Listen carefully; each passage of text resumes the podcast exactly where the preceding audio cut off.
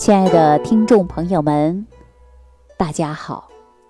欢迎大家继续关注《万病之源说脾胃》。我们很多人脾胃不好啊，都去看过中医，也看过西医啊。中医当中可能会常说脾胃不和，可是很多人不知道什么叫脾胃不和。我今天告诉大家啊，脾胃不和绝对不是一种单纯的小病，因为它会引发很多并发症啊。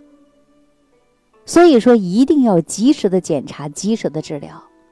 那比如说，您说呀，自己出现了这个食欲减退，啊，烦躁，还有免疫能力低下，容易感冒发烧的，还有呢，经常啊口气比较重，而且还有腹胀，大便呢，要不然就稀，要不然就干，面色呢也出现了萎黄，啊。说眼睛啊，也容易出现的，就是眼白有蓝斑。睡觉呢也睡得不好，这脑袋呀还容易出汗，总喜欢趴着睡。睡的时候呢，眼睛啊还可能有一套缝，啊，看看舌头呢还容易偏红，或者有的人呢是舌头呢这个比较厚腻啊，苔白。那如果说长时间脾胃不和呀，那就容易出现的是地图舌了，皮肤呢也会干燥，而且也容易出现皱纹，还有色素沉着。这种现象啊，我们大家都知道，它是属于一种亚健康的状态，所以我们必须要调理好我们的脾胃呀。所以通过调理脾胃，就能。改变我们这些现象，那我们大家说这个脾胃不和呀，它确实不是一种小病，它会引发的危害比较大，所以它不是单一的，就是脾胃不和。我们说脾在中央，灌溉在四方啊，脾胃不好，其他的脏腑也会受着连累的。那我这样一说，很多人可能就在照着镜子看舌头，是吧？看看你自己有没有脾胃虚，有没有地图舌啊？我告诉大家啊，不单一是从舌头上来看，我教大家有四招，这个四个小方法，你就能够检验一下你自己的脾胃功能到底好还是差。首先，我跟大家说过，就是看舌头舌苔嘛。为什么要看舌头呢？因为我们这个脾经啊。是沿着咽喉上来的，而且呢，并落于舌下。假如说我们舌头不灵活呀、僵硬啊，这个可能就是因为脾经出问题了。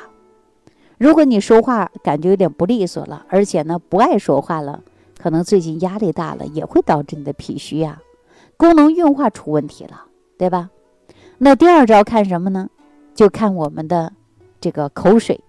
你看有的人呢。这个睡觉的时候啊，他都是流口水的，早晨起来那枕头都是湿的，是不是啊？所以我们中医讲啊，脾在夜为涎，啊，说的就是口水。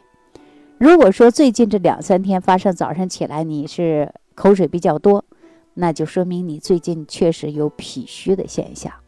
小孩特别容易流口水的，长大以后呢，略微好一些。有一些小孩就是脾虚嘛，你看他特别爱吃土，对吧？中医五行当中啊讲到的，就是脾它是属土的。那么我们很多朋友听到这里，可能就会恍然大悟啊，原来是这么道理哈。第三招呢，就是看嘴唇了。有的人嘴唇呢看起来呢颜色比较淡，说明脾的功能确实不好。而且脾功能如果是好的，那嘴唇呢就会变得很丰满圆润。啊，如果说嘴唇变得薄，或者是有一些呀病变，通常呢，我们也看看，可能跟脾有问题的。你看很多人呢，这个嘴唇啊，它就会发紫啊，啊，那我们这样的现象呢，呃，这就是跟脾胃功能下降是有关的。那之前呢，我也给大家简单讲过，是吧？可能很多朋友也能够看得来。那另外，我们看舌头有没有齿痕了，这是最典型的。如果说舌头两边的齿痕比较严重，或者说舌头啊比较这个肥大，那就说明啊您确确实实出现的，就是脾虚了啊。如果出现了这些问题，我们大概怎么办呢？当然就要调脾胃了，是不是啊？从中医的角度来讲啊，这个脾胃就好比一个这个仓库啊，负责呢收纳食物的这个仓库的工作啊，动力我们叫做胃气。啊，胃气可是对于食物呢进行初步的消化、研磨，变成食糜，进入小肠，然后呢进行啊变清浊。而脾呢，就好比是一个搬运工，负责呃运化水谷精微的物质以及统血的功能。它将水谷之精微啊输送到全身的。那这个搬运工的工作我们叫什么呢？叫脾气。如果这个人的脾气虚了，那这个消化功能。就容易出现问题，对吧？那我们说这个胃的消化功能再好，这些食物的精华营养，人体也就没办法得到正常的吸收了。那所以说呢，脾胃啊，它是分工来看啊，真的是你好我好啊，大家都好。那如果说脾胃不好呢，那脾不好胃不好呢，那他就没办法呀，这个共同协调作业了，是吧？所以说，中医呢把脾胃称作为好兄弟嘛。你看，有的人称之为他们是好夫妻、好搭档。胃和脾呀，就是谁也离不开谁啊，就像夫妻一样嘛。再好的夫妻啊，也有吵架的时候，是不是啊？那你看，我们说这个如何能够让他分配完成正常的工作呢？那常说的就是啊，要和谐相处嘛。那中医上的脾胃之气统称为中气，中气呢，它是控制并影响整个消化道的。那脾胃和，啊，也就是夫妻两个人就是和平相处。那脾主升清，啊，胃主降浊，一上一下配合的特别默契。夫妻呀，配合的好了，你记住了，他们没有矛盾了，你这个脾胃啊，它就越来越舒服了。啊，如果说出现了脾胃不和，你看这个脾气啊，它就往上走啊，它呢也不往下来了。所以说呢，很多人打嗝呀、胀气呀、便秘啊等等啊，它就会出现一个紊乱了。这就说明啊，这个脾跟胃啊，它俩闹矛盾了，该走的不走，它往上去了；该上的不上，它往下去了。所以说，很多人你看打嗝啊、便秘啊，问题就比较多了。这就是我们的胃气呀。跟脾气呢，它一定要做到的就是和谐相处。胃气应该是往下的，脾气呢应该上升的。所以说，胃气下降才能将消化的食糜食物啊，然后往下输送啊，最终呢成为糟粕排出去。那脾气呢上升的就是水谷之精微，运送到全身各处啊，脏腑功能呢才能得到这些营养物质，然后呢我们的身体才会越来越好。如果说胃气不降，或者是上逆，脾气不升清，它只下，那人就是出现病症嘛。你看胃部疼痛啊、恶心呐，还有呢腹泻呀、便秘啊、内脏下垂呀，哎，这就是出现了脾胃不和，就会有胃痛、胃胀啊。时间一久了，就容易出现失眠呐、焦虑呀。所以说呀，大家一定要想。兄弟也好，夫妻也好，之间又是有矛盾，关系不好，需要谁来给我们化解这个矛盾呢？大家说怎么办呢？那中医呀，确确实实呢，就请来了中草药当中的四位君子。这四位君子是谁呀？这四位君子是专门来调脾和胃之间的矛盾的，哈哈，分别是有茯苓、人参、甘草和白术啊。就是大名鼎鼎的经典名方四君子汤，这四君子汤啊，流传到现在，真不愧是千百年来的中华健脾养胃的瑰宝啊！方中有人参，它能够强健脾胃，增强我们的胃的气机，使中焦的气机能够得到很好的呃恢复和升降功能，为君药。白术、茯苓除了帮人参健脾以外，还能够。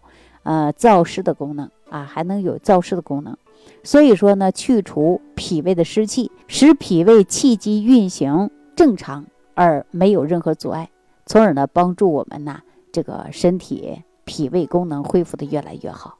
两味药为臣药，而且茯苓白术在中药方当中啊，是以往都是对儿药啊，就是成对儿的对儿对儿药，二者呢都是相互增强它的药性。那这位四君子是相合的，就能够增强中焦的气机，去除中焦的，呃淤积和湿气，从而呢达到改善的就是脾胃功能虚弱的问题。这四君子汤虽然是健脾和胃的良方，但是毕竟是药方嘛，大家记住不能随便用啊！如果想用呢，还要找中医大夫辩证之后再用，这样是更安全的。因为四君子汤的食用也是有禁忌的，比如说气血旺盛啊、血压偏高之人就不能用。那四君子汤呢，具有的是温燥性质，所以说经常有便秘、内热的人呢，容易上火、长痘痘，所以呢，也不要轻容易去用。那四君子汤对于这个胃肠功能不好的人群呢，也是比较适合的啊。那大家可以看一下，我们通过以上的讲解，是不是说明咱这个呃脾胃不和绝对不是单一的一种小病啊？它会引发于很多并发症的，所以我们要及时检查。及时的治疗啊，那可能很多朋友说李老师，我也脾胃不和，你刚才讲的四君子汤虽好，但是有禁忌，我用不了。有没有其他的食疗方法更安全、更好的呢？其实啊，也有啊，大家记好了，调理脾胃啊，调理这个脾胃不和呢，其中还有一个方子叫做呃健脾养胃汤。这个方法呢是清朝时间呐，这个皇太皇健脾。保胃的专用方效果也挺好的，呃，并且呢，具有一些特殊性的食材和药材。第一位呢，就是暖脾胃的肉桂，需要十克；第二位就是淮山，啊，淮山药嘛。淮山药呢，主要呢就是补脾养胃的，生津益肺的，也是要十克。第三位呢，就是山楂十五克，炙甘草六克，啊，把这个呢凑为一副药。山楂健脾开胃嘛，甘草呢又有很好的补脾和胃的作用，益气扶脉的功效。所以呢，脾胃虚弱的人呢，呃，用这个方子呢还是很有帮助的。那具体怎么服、怎么制作呢？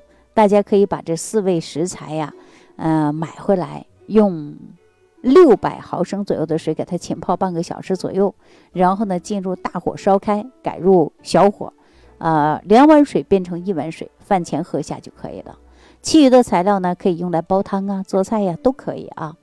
那一般脾胃不和的朋友服用之后啊，他会有排气啊、打嗝的现象，还有呢，就是大便变得越来越成型了，而且排便的时候呢会有劲儿了，脸色呀也会慢慢变得红润了，胃口呢会越来越好，饭量也会增加。